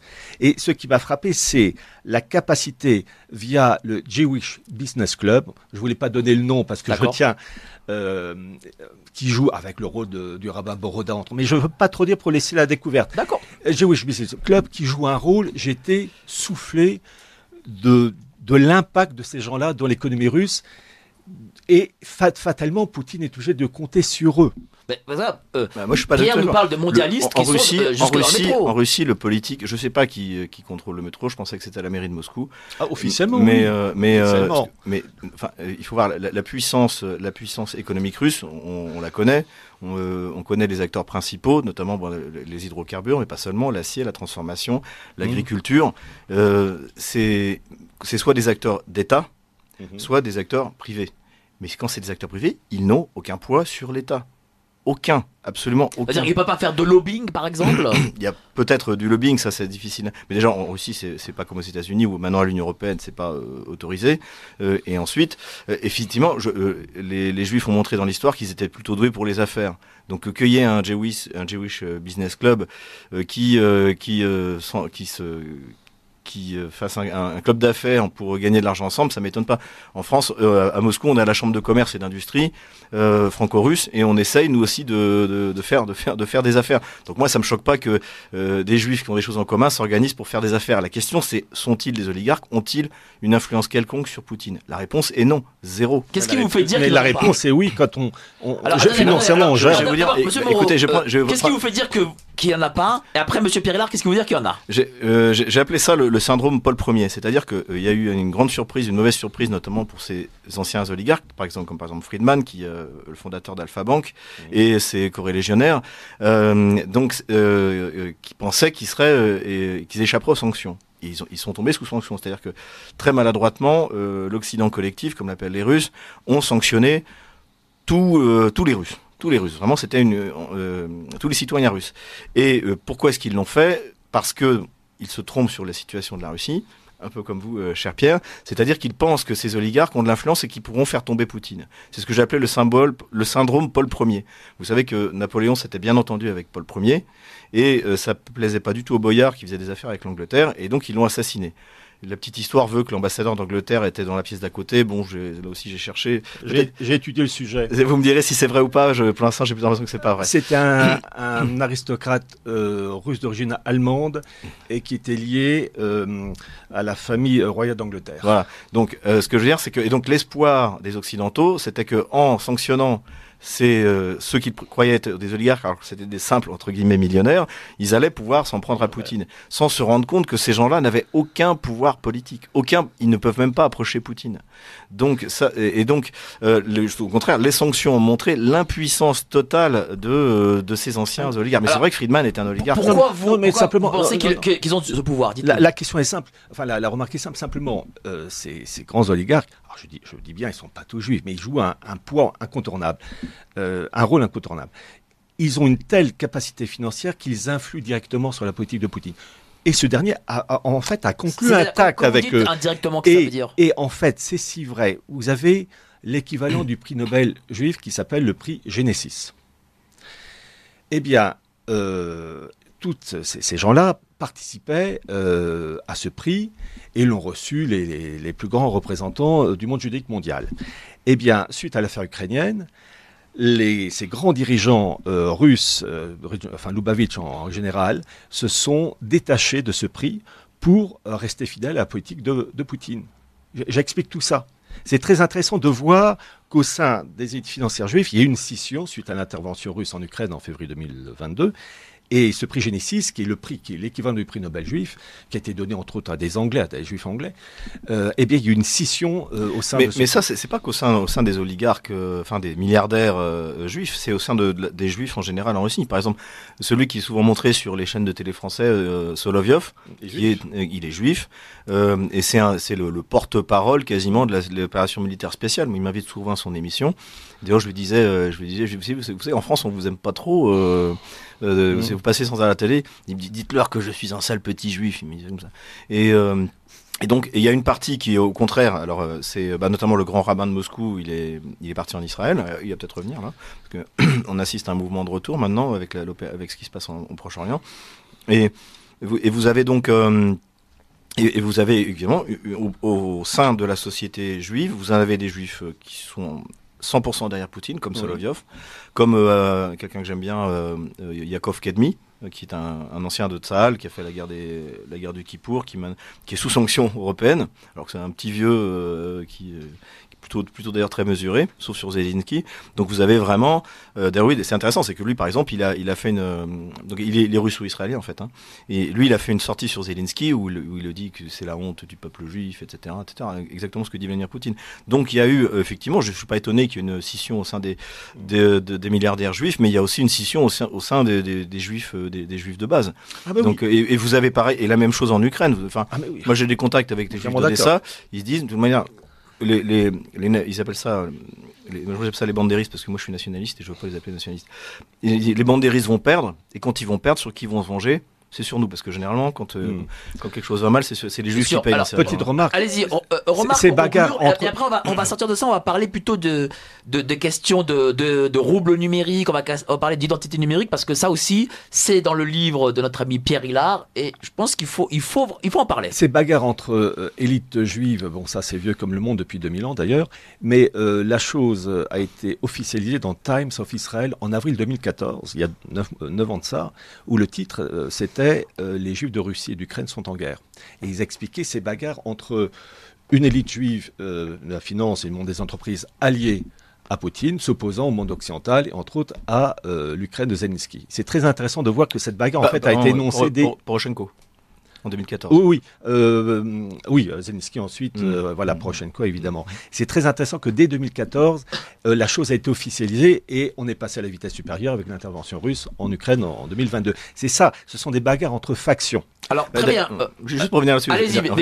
Une des raisons de Maïdan, notamment, qui était sponsorisée par, par les oligarques, dont euh, les oligarques juifs comme euh, Kolomoïski, qui a créé euh, Zelensky, euh, c'était justement parce que la Russie, ils avaient peur en fait du, du rapprochement de l'Ukraine avec la Russie, parce qu'ils avaient vu ce qui est arrivé aux, aux oligarques euh, euh, ru- russes qui avaient été domptés euh, ou euh, liquidés, euh, euh, au sens euh, pas au sens pas, pas tués mais euh, emprisonnés ou, euh, ou exilés et euh, ils ne voulaient pas vivre la même chose c'est pour ça qu'ils sont derrière Maïdan et euh, donc c'était juste pour, pour rajouter euh, Oui, c'est une, Alors- c'est- c'est un partage du alors, pouvoir et des intérêts. Là, on, on sort des oligarques parce qu'on en a beaucoup parlé, mais que si, on va re- revenir peut-être vers les oligarques parce C'est que lié. pourquoi, pourquoi? Parce que euh, j'ai il entendu plus très il récemment. n'y a plus d'oligarques en Russie il y a des Bon, milliardaires très bien, mais alors j'ai entendu très récemment de la bouche de monsieur euh, Klaus Schwab, qui est quand même euh, patron de- du World Forum économique mondial, euh, qu'il avait euh, globalement tous les, tous les chefs d'État dans sa poche, que c'est lui qui les a placés. Et, et- mais, mais, il, a, il a parlé de, de Vladimir Poutine. Bon, bah c'est pas moi, c'est Klaus Schwab qui le dit. Bah, écoutez, il se vante, c'est le café du commerce. Et si vous voulez que la- à l'é- à l'époque, euh, pour être faire par, en plus, bon, il, il peut pas être global young leader, euh, Poutine, mais il est, puisque le programme est euh, apparu en 2004, je crois, ou 2006. Euh, il y avait un autre programme avant qui s'appelait, qui est sorti en 94, qui s'appelait Young Leader of Tomorrow. Oui. Mais là, c'est pareil, il était trop vieux. Et, et surtout, il faut bien se rendre compte que c'est que la carrière de Vladimir Poutine, jusqu'à la chute du mur de Berlin, il dirige la résidence à Berlin. C'est-à-dire que c'est le, le chef espion. Vous savez, dans- je sais pas si vous avez vu le film d'espionnage. Il y, a, il y a une résidence en fait où il y a un- où, où les clandestins sont euh, sont euh, sont dirigés, organisés, euh, voilà. Et Poutine est chef de cette de cette voilà. Et après il, il est il est récupéré par Sobchak à Saint-Pétersbourg, mais il est déjà trop vieux pour être dans les Oui, mais leaders. Sobchak De est, manière, est- il faut- est il un faut- mondialiste. Non, Bah si. c'est un, un réformateur. alors, dites-nous, euh, cher Pierre. Alors, En ce vous avez, concerne- vous avez pas- En ce qui concerne les, les propos de Klaus Schwab, euh, où en 2017, c'est euh, lors d'un discours à la Harvard, je crois, il Oui. balance des noms, Trudeau, Merkel, et il cite Poutine. Alors, Poutine euh, a été euh, sûrement, pour avoir balancé ça, il l'a été, surtout que, euh, à ma connaissance, euh, Poutine n'a jamais démenti cette information, comme il a été pendant un certain temps, au début des années 2000, dans ces eaux-là, euh, membre d'honneur de la City de Londres. Oui, mais est-ce que Schwab ça- ne s'est- pas inventé aussi Alors, C'est possible. il n'a jamais démenti cette information. Il y a des, t- t- Et- il y a des tas de bobards qui ont été sortis sur Poutine. Non, Poutine ne rentre jamais là-dedans, il ne dément jamais, Jamais. ni ni n'infirme ni ne confirme. Et surtout, ça a été balancé euh, quand même. euh, disons, le, profi- le profil de Poutine, c'était au début une alliance avec le monde occidental. Et il voulait, par exemple, c'était le, le Conseil Russie-OTAN, il voulait Oui, une relation d'égal à égal. Mhm. Donc, à un moment donné, il a pactisé au début avec le monde occidental. Donc, qu'il ait participé à des réunions et qu'il ait été membre adhérent, ce n'est pas Mais étonnant. n'était-il- pas obligé aussi à. euh, Non, mais Au alors, début, au début, il a, au début, il a cru. On parle du fait qu'il soit young leader. C'est du point. Young leader, c'est moins de 40 ans. Donc ni le global young leaders ni le young leaders of tomorrow, il, il avait, il avait, il avait atteint la limite d'âge. Ce qu'il aurait pu faire, c'est peut-être être invité. Ah, invité, oui, enfin oui, mais c'est pas invité, c'était membre. Donc quand, oui, mais quand Klaus Schwab dit qu'il était young leaders, euh, glo- global young non, leaders, enfin, il, oui, mais il Klaus raconte Schwab a dit aussi qu'il l'a mis en place. Qu'il a permis la mise en Non, mais- place oui. de Poutine. Il se vante et de Ah, Merkel. non, euh, ils se et- vendent pas et de Jean- parce que de en Jean-Paul fait. Poutine a continué dans Qu'est-ce qui vous veut dire qu'ils se vendent pas Mais se vend- en fait, euh, euh, quand Klaus Schwab dit ça, il a raison. Après que Poutine se soit rebellé euh, face à Schwab, ça c'est tout à fait possible. Il y, a des, il y, a des, bagarres entre eux. Mais vous citez un exemple de la continuité de, de Schwab dans la politique de Poutine, c'est l'intelligence artificielle où il a mis, euh, un, comment dire, il y a une personne qui joue un grand rôle, c'est le patron de la Bank, Herman Greff, qui a été en 2014 euh, membre du comité de direction de JP Morgan, qui est un des mmh. financiers du, du, groupe de Davos, mais qui a aussi euh, été jusqu'en 2021-2022, d'ailleurs c'est dans mon livre des origines avec la photo, membre du comité de direction euh, du Forum de Davos. Et j'ai découvert ça il y, a, il y, a, peu de temps, il y a à peu près un mois. Vous avez le fameux livre de Klaus Schwab, La quatrième révolution industrielle, qui a été traduit en russe. Ben, la préface pour la version russe a été écrite par Hermann Greff, celui qui, a, qui, a, choisi. Mais vous avez toute une partie de l'élite financière, euh, oui, qui, qui, qui, est en contact. C'est Poutine qui choisit ça. J'ai envie de dire. Pour vous, quoi, c'est euh, troublant comme. Un... Bah, on ne choisit pas quand on vraiment on est opposé à Schwab. On ne choisit pas un homme qui a fait toute sa carrière de, chez l'ennemi jusqu'à écrire la préface du bouquin de l'ennemi. Sauf, sauf s'il si sauf s'il est efficace. Il a transformé la Sberbank en une machine de, en une machine de guerre hyper efficace. et, il n'a aucun, et il n'a aucun pouvoir politique. mais, mais cher, Pierre, est-ce qu'il n'y a pas une forme de, de malice politicienne aussi euh, chez Poutine? Non. Alors qu'il soit habile, évidemment, mais on ne choisit pas des gens qui ont un tel CV. C'est, euh, comprenez, euh, quand on a euh, une telle carrière. mais il n'est pas ministre des Affaires étrangères, il est directeur de l'Asberbank. Oui, mais quand on joue un tel rôle, quand on a joué un tel rôle dans le camp de l'ennemi, eh bien, il y a une méfiance à avoir. Et surtout que l'ennemi par définition que, que Poutine condamne avec le monde occidental pourri, eh bien, si euh, ce Hermann Greff a fait sa carrière dans le monde occidental, c'est qu'il a montré patte blanche. Et c'est un opportuniste. Mais, écoutez, il faut, voir une chose, c'est que pendant toute la période Yeltsin, il y a une, euh, et je pense encore un peu au début de, je pense que dès le bombardement de la Serbie avait bien, bien euh, ramené les choses à leur place, mais pendant toute la période Yeltsin, c'est effectivement une période de fascination pour le monde occidental. Mmh. Parce qu'il suffit de voyager, vous venez de Moscou, vous arrivez à Paris, euh, ou à Berlin, vous dites, mais en fait, on m'a raconté n'importe quoi, le paradis du prolétariat, c'est n'importe quoi, on m'a menti, etc. Maintenant, c'est l'inverse. Si vous allez de Paris à Moscou, vous vous dites, c'est, j'arrive du tiers-monde. Mais euh, donc, effectivement, il y a toute une classe politique dont fait partie euh, German Greff dans les années 90 des, des années 2000 qui voit tout par le modèle occidental. Et petit à petit, ces gens-là vont s'en distancer. Et c'est le cas notamment de German Greff. Les dernières déclarations de German Greff au Forum économique de Saint-Pétersbourg en, 2000, euh, 2022 et, cela, c'est euh, l'Occident n'a plus rien à nous apprendre. En plus, ils sont nuls. C'est assez intéressant dans les élites économiques. C'était en 2022, c'était assez exceptionnel. C'est-à-dire que c'était la rupture totale. C'est-à-dire qu'on euh, on a, ils ont plus rien à nous apprendre. Et en plus, maintenant, on est meilleur qu'eux. Et si jamais on, veut prendre des exemples, on va les regarder en Asie, euh, en, Asie ce qui s'y fait. Donc, euh, si vous voulez, euh, Schwab aujourd'hui, il ne parle que pour que c'est un rendez-vous international. Donc, bon, la Russie maintenant s'est fait virer depuis l'opération spéciale. D'ailleurs, tant mieux. Je pense que ça sert absolument à rien. Quand on voit le, grand, quand on lit le Grand Reset, on voit la pauvreté conceptuelle et historique de, de ces braves gens. Mais tordu quand même. oui, tordu, mais, alors, mais, d'une nullité. Euh, c'est, euh, excusez-moi, Schwartz aussi, c'est, pour le clergé de Davos. Parce que si vous, vous et moi, on lit ça, mais qu'est-ce que c'est que ce truc? Et, euh, Ahurissant. Et donc, et aujourd'hui, la, Russie a commencé son virage euh, déjà, il y a eu, il y a eu des, des, déclenchements. Il y a eu le 2008 qui est une, une année charnière parce que c'était la tentative d'épuration ethnique de l'Ossétie du Sud par, euh, par la Géorgie soutenue mmh. par, euh, par l'OTAN, enfin soutenue de, de loin. Mmh. ça a été la crise financière où en fait on s'est aperçu que finalement était à la remorque des États-Unis, c'était pas une bonne idée parce qu'en fait on, on, on, subissait des contre-coups importants. Et puis là il y a eu ensuite il y a eu Maïdan il y a les sanctions, les premières sanctions, et puis là maintenant il y a 2022 les nouvelles sanctions. Et là, là, le, le découplage entre le, on va dire le, le, davosisme et la Russie, il est total. Alors, allez-y, cher Pierre. C'est ça. Euh, en fait, il y a une rivalité. Le nommé Hermann Greff, quand même, il a mis du temps pour comprendre la nocivité du monde occidental, puisqu'il était membre du Forum de Davos jusqu'en 2022. Mhm. Bon, c'est quand même non. En fait, c'est un opportuniste comme tant d'autres. Et, et comprenez, alors, on est sur Terre, il n'y a pas les gentils et les méchants sauf euh, le sketch des inconnus, euh, euh, avec voilà, voilà. En fait, ce sont, j'allais dire entre guillemets des bandits. Ils se tirent dans les pattes. Et à un moment donné, le Hermann Greff a vu que son avenir était plus intéressant du côté de la Russie, évidemment, et l'Eurasie qui va avec, et que, que le monde occidental. Donc voilà, et c'est ça le problème, c'est que vous avez des bagarres. C'est ce que j'ai toujours dit que le mondialisme n'est pas un bloc uni. Ce sont des factions qui se tirent dans les pattes, et c'est pas parce que l'une euh, prend euh, des coups que ce, sont les, gentils. Jamais euh, oublier que dans l'objectif de la, situation actuelle, et c'est assez Poutine et toutes les personnes qui travaillent autour de lui, c'est la mise en place. Je le cite. D'ailleurs, c'est les, écrits de, de Poutine en 2011 euh, de mettre en place une Union eurasienne supranationale. C'est-à-dire quoi C'est Union une Union européenne, quoi, en gros? Union eurasienne supranationale, et d'ailleurs dans son bah non, non, c'est de revenir à l'URSS. Non.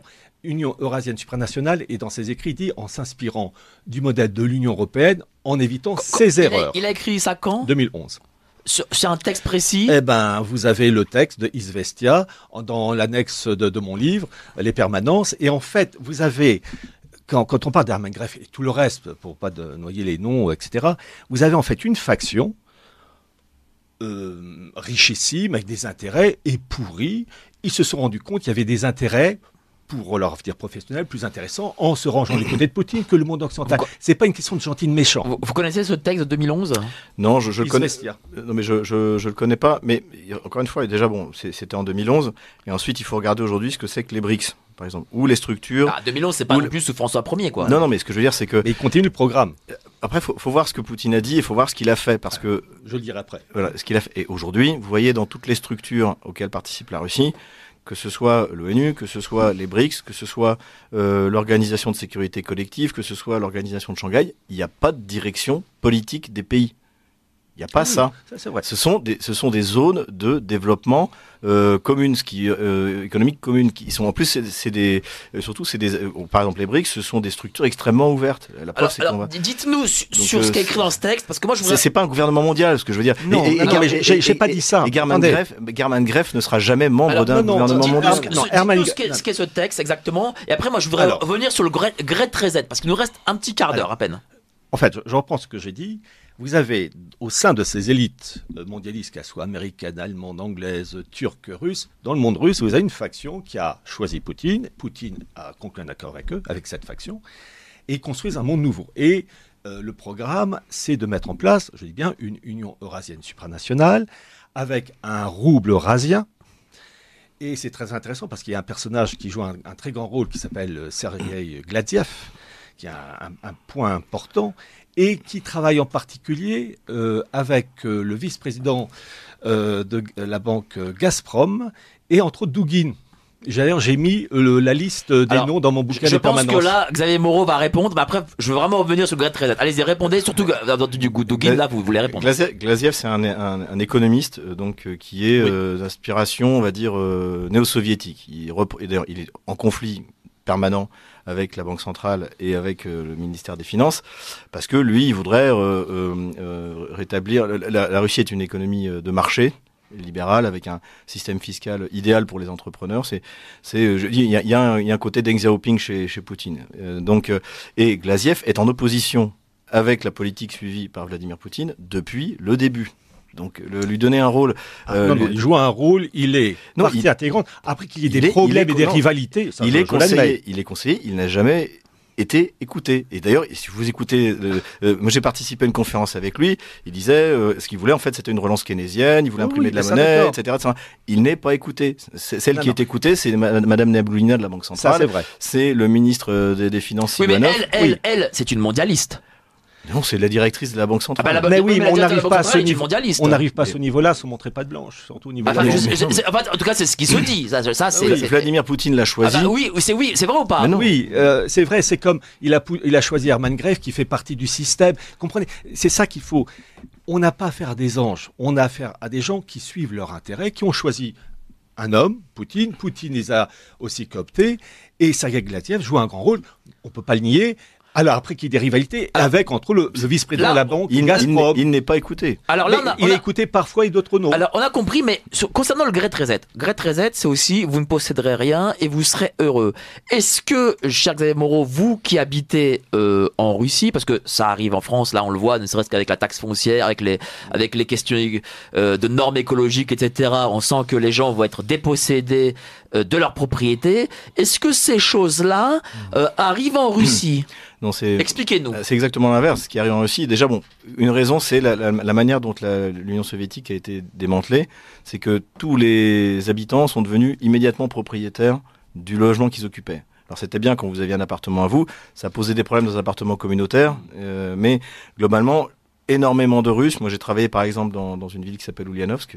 Son vrai nom c'est Simbirsk, mais ils ont, ils ont donné le nom de Lénine parce qu'il y est né. Et, euh, donc, euh, et là, euh, on avait un taux de propriétaires à de 80% de la population. C'est pour ça que quand on faisait des études de marché notamment, puisqu'après je suis retourné pour, le, pour la grande distribution, en fait on s'apercevait que même si les salaires n'étaient pas, étaient pas très élevés, en fait c'était des salaires pour, pour se nourrir et acheter des biens de, consommation, puisque la question du loyer ne se pose pas.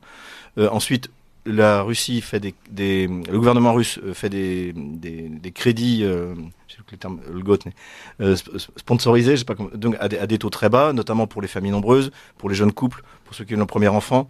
Donc au contraire, le but de l'État russe, c'est que les, euh, Les gens soient propriétaires. les, les Russes deviennent propriétaires. Et ça marche, ça marche très bien. C'est, enfin, ça construit de partout. Et euh, euh, par exemple, euh, mon beau-père avait vendu son, son, sa maison euh, dans la banlieue de Moscou. A été, ça a été racheté par l'État russe pour le donner à une famille euh, de huit enfants. Donc, euh, et, et ça, c'est un, un exemple. Mais non, le, le but, au contraire, c'est de faire, de faire des Russes des Bah, propriétaires. là, là- là, justement, cher Pierre, euh, là, ça contredit euh, vos arguments. C'est que euh, le gré 13 visiblement, ne sera pas appliqué en Russie, puisqu'on va pas déposséder les gens de leur propriété. Alors, il y a des rivalités internes dans ces milieux-là. Il faut jamais oublier ça. Le Greg Reset, en fait, il a été annoncé. euh, je ne vais pas vous donner tout de suite euh, la- l'autre version euh, dans Time Magazine. où Vous aviez la couverture de la planète Terre avec Greg Reset, Klaus Schwab d'ailleurs à côté, et un échafaudage où il repart la Terre complète. En fait, le Greg Reset, c'est la version kabbalistique du Tikkun Olam, qui veut dire littéralement réparation du monde. Mais dans ces milieux-là, souvent je le dis, il y a des rivalités internes, non pas sur la finalité, mais sur les moyens d'y accéder et la vitesse d'exécution. C'est comme le principe du messianisme. Vous avez dans le monde occidental un messianisme qui veut être rapide et le monde Lubavitch qui est autour de Poutine, qui lui veut, selon l'expression de Gershom Scholem, la neutralisation du messianisme, c'est-à-dire oui, mais pas tout de suite et à une vitesse euh, différente. Et dans la construction de ce monde, vous avez des caractéristiques qui diffèrent du monde occidental, mais qui ont pour objectif d'aboutir à une gouvernance mondiale avec des intérêts propres à une oligarchie, une faction qui va s'opposer à d'autres factions. En fait, c'est 1984, Océania, c'est Eurasia. Ah, c'est ça. Ça veut dire que vous, ce que vous voulez dire, c'est que euh, il y aura un gré 13 occidental Il y aura des variétés, 13, des euh, variétés euh, sur un fond, j'allais dire, de numérisation planétaire et dire Mais la numérisation, elle viendra parce que par exemple, vous, vous parlez de, de roubles numériques. Ah bah, c'est pas moi, ça a été lancé à test pilote au mois d'août Ouais. de cette année. Un, un rouble numérique euh, programmable. D'ailleurs, c'est assez amusant parce que là, dans cette affaire, Poutine est même en avant sur l'Occident dans bien des domaines. Dans bien des domaines, bien sûr. Oui, euh, bah, rouble numérique. Et en fait, c'est Qui est, une, programmable. qui est une excellente, qui est une excellente chose. Alors, non, le nu- le- alors le- pourquoi, ah bon, le- ah, pourquoi, bah le- tiens. pourquoi la numérisation Alors, est alors, atroce Là, là, là, on a un Voilà. vrai clivage parce que parce que Xavier Moreau nous dit le rouble numérique c'est une excellente chose. Pourquoi c'est une mauvaise chose pour vous? Bah, D'abord, ça sera un rouble numérique programmable. Par définition, on saura exactement ce que vous achetez, où, et puis surtout, on vous obligera à, dépenser telle somme et telle somme. Euh, c'est- ah si, à programmable par définition. Le projet est lancé pour ça. Simplement, c'est un début. Non, le, le rouble numérique. Est, Ah si, c'est exactement le, le rouble ça. numérique, la fonction déjà, le rouble numérique ne remplace ni l'argent déjà numérique. hein, en fait, ce que vous avez sur votre compte en banque, c'est pas, euh, il n'y a pas l'équivalent de réserve dans la banque. hein, c'est votre argent, il est déjà numérique. Et, et le cash, ça ne remplace ni c'est ce que Poutine l'a dit, ça remplace ni l'un ni l'autre. Ça permet simplement, a priori, parce que encore une fois, on est en phase test, à, de vous ouvrir directement un compte à la banque centrale, ce qui vous permet de commercer plus rapidement. C'est un système qui est essentiellement fait pour, euh, pour effectivement remplacer Oui, mais le dollar comme Mais- monnaie oui, mais est-ce que ça ne sera pas une monnaie de contrôle? C'est ça Mais- le mais truc. si, Mais d- déjà, c'est quand, quand vous achetez quelque chose avec votre carte de crédit, euh, vous, vous êtes, vous avez déjà un contrôle. Le seul moyen que, euh, que ça ne se sache pas, c'est soit d'utiliser des, des crypto-monnaies euh, d'une certaine manière, soit euh, d'avoir du cash. Donc votre monnaie, elle est déjà numérique. Ils savent si, si, jamais ils veulent vous faire du contrôle social, euh, ils peuvent déjà le faire avec ou sans le rouble numérique. Le, le, rouble numérique, c'est juste un moyen oui, mais Est-ce que le rouble numérique ne remplacera pas euh, le rouble liquide Si, si la finalité, c'est un peu comme il y a eu l'euro et, et, le franc. à un moment donné, il y a eu les deux monnaies. Mais, mais qu'est-ce qui vous, fait dire non bah, Le, parce rouble que, numérique parce que, va prendre la suite. Parce que pour l'instant, ça a été déclaré, notamment par Vladimir Poutine et par la directrice de la Banque centrale, que ça ne remplaçait, n'était pas destiné à remplacer. Oui, mais les paroles des politiciens, mais, mais, si vous, mais c'est ça, c'est vous dites, on fait de la politique. C'est au peuple russe de surveiller et de garantir, euh, de garantir que ses droits sont respectés mais c'est la langue des op, c'est la meilleure et la, et la, pire des choses. Vous pouvez en faire la meilleure des choses, c'est-à-dire ça va être un instrument qui va permettre à la Russie de commercer en passant outre tous les, euh, tous les, euh, toutes les interdictions, le dollar, etc., etc. De connecter les, voilà. Et donc c'est un instrument de commerce exceptionnel. Et heureusement que ça existe. Donc euh, je, je vois, Et le but, en fait, en fait, on est quand même sur Terre en fait, ils commencent par étapes. Ils, vont, Poutine ne va pas arriver en disant, écoutez les gars, je vais mettre en place un room numérique qui va tout remplacer. C'est par étapes. C'est ce que je disais il y a un instant, quand l'euro a été lancé, il y a eu l'euro et le franc. Et peu à peu, l'euro a, pris la, suite du franc. Et là, c'est pareil. Il y a une numérisation avec un aspect programmable. Et peu à peu, alors là, à quelle vitesse, je ne peux pas vous le dire, mais peu à peu, ce roue numérique va s'imposer. Ou pas va s'imposer complètement parce que l'objectif, c'est un contrôle complet avec euh, toutes les, mesures classiques de contrôle de la population. Vous savez, euh, c'est comme le contrôle de l'Internet en Russie. Euh, vous avez le site Internet, d'ailleurs présidé par Poutine. Quoique le contrôle d'Internet en Russie, je pense, est plus libéral qu'en France. Hein, parce qu'on peut dire qu'en France, on, est, très censuré. Levé de l'anonymat. Et bah, vous avez, ça existe en France. Hein. Et, et, et un élément retort, c'est ce que je raconte dans, ce livre. Il y a euh, une chose qui est tout à fait juste sur le coup, qui est euh, l'aspect sûreté de, l'internet pour euh, lutter contre la pédocriminalité, etc.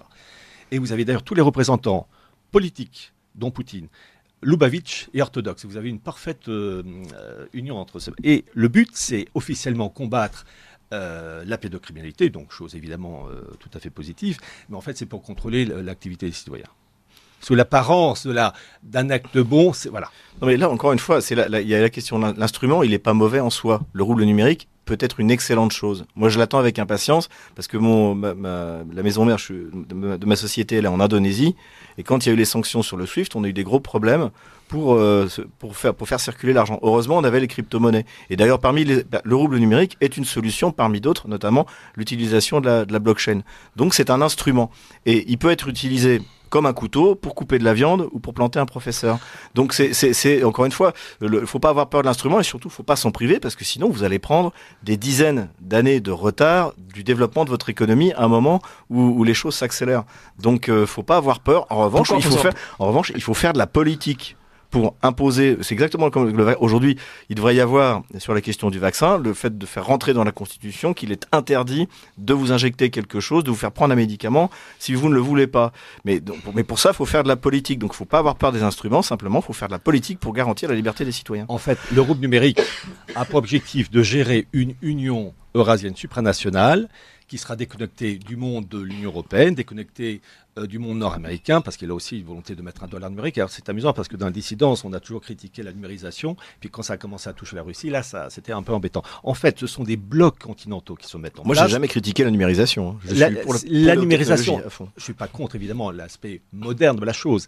C'est l'utilisation d'une monnaie qui sera un jour, enfin qui est déjà programmable, mais on est au début, et qui sera aux mains de groupes, d'une faction et qui apposera ses vues, qui pourra contrôler, contrôler la vie des citoyens. C'est-à-dire que le rouble numérique, qui gérera le rouble numérique La Banque centrale. La Banque centrale. Et la Banque centrale, par définition, euh, le peuple est très loin. Oui, mais est-ce que la Banque centrale. Et pareil pour l'Union européenne. Hein, est-ce que la Banque centrale sait faire du, du, du rouble numérique, quoi? Parce que je crois, que par exemple, au, sein de l'Union européenne, l'euro numérique euh, sera donné, euh, d'après ce que m'a dit le député européen Virginie Juron, aux GAFAM. Est-ce que le rouble numérique sera euh, externalisé à une entreprise privée? Non, non. Au contraire, le but du rouble numérique, c'est que vous puissiez vous ouvrir un compte directement à la banque centrale. D'ailleurs, il y a eu un calcul qui a été fait que les banques traditionnels vont perdre de l'argent sur la, la- dans- à la sortie du rouble numérique. Mais ce sera un instrument de commerce tellement, euh, tellement efficace que tout le monde- et le maire ce sera pas ce sera pas une monnaie mondiale Mais non, parce mais que les Chinois ils vont pas prendre le rouble numérique, ils vont avoir leur yuan numérique. Oui. Il, est- la- la- la- il va y avoir un rand numérique, il va y avoir un roupie numérique et cette, cette numérisation permettra peut-être de faire une monnaie commune qui sera un panier de devises.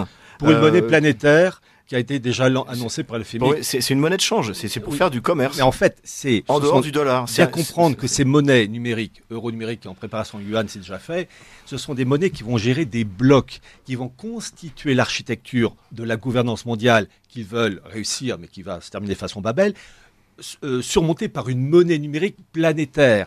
Ça, c'est un projet babélien fou. Mais Est-ce que ce serait le dollar, par exemple? Le dollar, euh, le, le but, en fait, de l'affaire ukrainienne, c'est faire sauter le dollar, la dédollarisation. Euh, Le, le but du jeu, c'est ça. Mais bien comprendre qu'il y a une numérisation qui n'est pas du tout un instrument de liberté, ça sera un outil de contrôle. Je, je remarque une chose, pour le de toute moment. manière, la monnaie a toujours été contrôlée Oui, par non, non, mais la Euh, différence, au- c'est que la monnaie, À l'époque médiévale, en on, es- on fait- oui, on mais se la différence, décapiter si jamais on Xavier, imprimait de Xavier, la monnaie. différence, attendez, quand on avait des billets de banque, eh bien, euh, euh, l'État ne savait pas que j'achetais une voiture, euh, j'achetais une, une- enfin, euh, acheter une voiture ou faire, faire mes courses. Le problème, c'est que euh, maintenant, cette monnaie qui va se mettre en place, qui sera programmable, sera un outil de contrôle. Mais on est dans la période du réglage, du lancement, c'est pas dans six mois évidemment, et ça sera, ça rentre dans un but de numérisation planétaire et de surveillance. Non mais déjà, écoutez, je vais vous dire honnêtement, je, je vois comment ça se passe à Moscou. Tout le monde maintenant paye avec son téléphone en mettant Eh sur oui. la, Donc euh, la, la- la- la numérisation, elle est, dé- elle est déjà là. Hélas. Donc donc faut faire de la politique. Faut pas l'interdire. Faut pas dire non. On va on va on va revenir aux billets, euh, Ben si. de banque. Il faut revenir à des monnaies nationales, souveraines. Et en revanche, euh, pour les utiliser, il faut utiliser les- la technologie la plus avancée pour que les, pour que pour faciliter les transferts, pour faciliter le commerce, pour faciliter les achats, pour que le pays se développe et que ça simplifie les choses. Et vous voyez, euh, moi, je vois la numérisation, par exemple, des services euh, sociaux, euh, l'école, etc. à Moscou, qui est très avancée.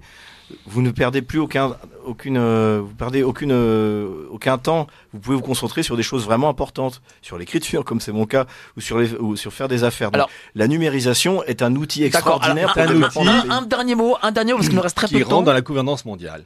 Alors, euh, Voilà. quelle est votre actualité, euh, cher Pierre Hillard? Alors, je rappelle que vous avez votre excellent bouquin Les permanences de la géopolitique et de la mystique russe des Romanov à Vladimir Poutine aux éditions Culture et Racines. Mais avez-vous encore d'autres actualités? Est-ce que vous avez peut-être des di- dédicaces? Dites-nous. Alors, en fait, euh, euh, j'ai des dédicaces, mais euh, je ne vais pas, euh, comment dire, les annoncer directement, puisque j'ai eu quand Ah. même quelques soucis. Vous savez, on vit une époque de restriction de- des libertés, et quand on commence, enfin, quand on veut prononcer, par exemple, faire une, une conférence, il y a des interdits. Donc, je ne vais pas m'amuser à, à annoncer ça sur, à l'antenne. Simplement, il y a une chose qu'il ne faut pas oublier, ce sera quand même mon mot de conclusion. Euh, Xavier Moreau, euh, je l'ai souvent écouté, je souvent d'accord sur certains points, pas sur tout, mais il faut jamais oublier une chose.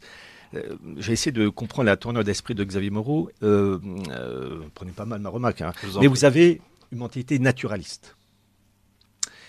Et je rappelle une chose, c'est que un élément clé qu'il faut toujours ajouter en- dans l'aspect politique, vous dites toujours politique, politique, ça c'est Maurras, mais c'était Maurras naturaliste, c'est que vous avez une révolution en 1917 en Russie, et là il faut raisonner en catholique et non pas en libéral, qui est d'essence satanique. Et lorsque la Sainte Vierge a demandé la consécration de la Russie à son cœur immaculé, c'est pas pour faire joli. En fait, c'est une sorte de euh, comment dire, c'est un nettoyage. Il y a une marque satanique qui ne peut être effacée que par une consécration. Et tant que la Russie n'a pas connu ça, eh bien, c'est une sorte d'exorcisme, j'entends. Eh bien, les fonds sont mauvais. Le- le- les, les- les référents, on peut trouver des éléments positifs dans quelques éléments de la politique de Poutine, mais le fond est véreux. Alors, votre actualité. Alors, répondez, mais sur, sur 20 secondes, parce qu'il nous reste une minute en fait. Eh bien, je, parution prochaine de mon livre, donc fin novembre si tout va bien, Ukraine, pourquoi la Russie a gagné? Et euh, vous avez aussi euh, le, le livre noir de la gauche qui est, encore, qui est encore édité. Bien sûr, bien sûr. Qui Voilà. est disponible sur le site stratpol.com. Co- com- comment on peut vous joindre euh, Euh, le mieux, c'est euh, c'est de faire un message sur le site internet. On a un webmaster. voilà, Donc, Vous avez Stratpol, vous avez vos réseaux sociaux. Voilà, si vous allez sur le site internet, vous aurez accès à tout. Et vous- vous- sur Twitter également sur euh, Telegram. Alors, vous pouvez aussi euh, retrouver Pierre Hillard sur ses réseaux sociaux, Pierre Hillard euh, Twitter. Oui, sur mon compte Twitter. Voilà. Voilà. Merci à vous, merci à vous pour cette merci. ce débat d'excellente tenue. Euh, merci à vous d'avoir été si nombreux de nous, à nous écouter. Euh, merci aussi à euh, Xavier Moreau qui vient de Russie et qui euh, est sous- sous Strepsil. merci cher Pierre Hillard euh, pour aussi excellent ce débat d'excellente tenue. Euh, merci à vous tous, vous avez été très nombreux à nous écouter. Passez une excellente journée et au prochain débat, passe euh, même endroit, même heure, hein, samedi 10h30. Salut, ciao.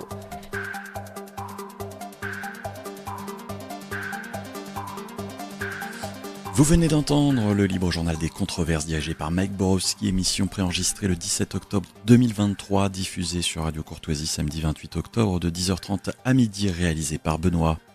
N'oubliez pas que Radio Courtoisie est une radio culturelle associative. Afin de sauvegarder une indépendance absolue, Radio Courtoisie refuse toute ressource publicitaire. Radio Courtoisie ne vit que grâce à ses auditeurs. Aidez-nous à demeurer libres. Rendez-vous sur soutenir.radiocourtoisie.fr et accédez à l'ensemble de nos archives à partir de 5 euros par an. Si vous le désirez, nous pouvons vous faire parvenir un enregistrement de cette émission. Commandez le CD-ROM pour le prix franc de port de 9 euros ou 6 euros seulement si vous êtes adhérent de notre association. Je vous rappelle notre adresse Radio Courtoisie 61 boulevard Murat 75 016 Paris.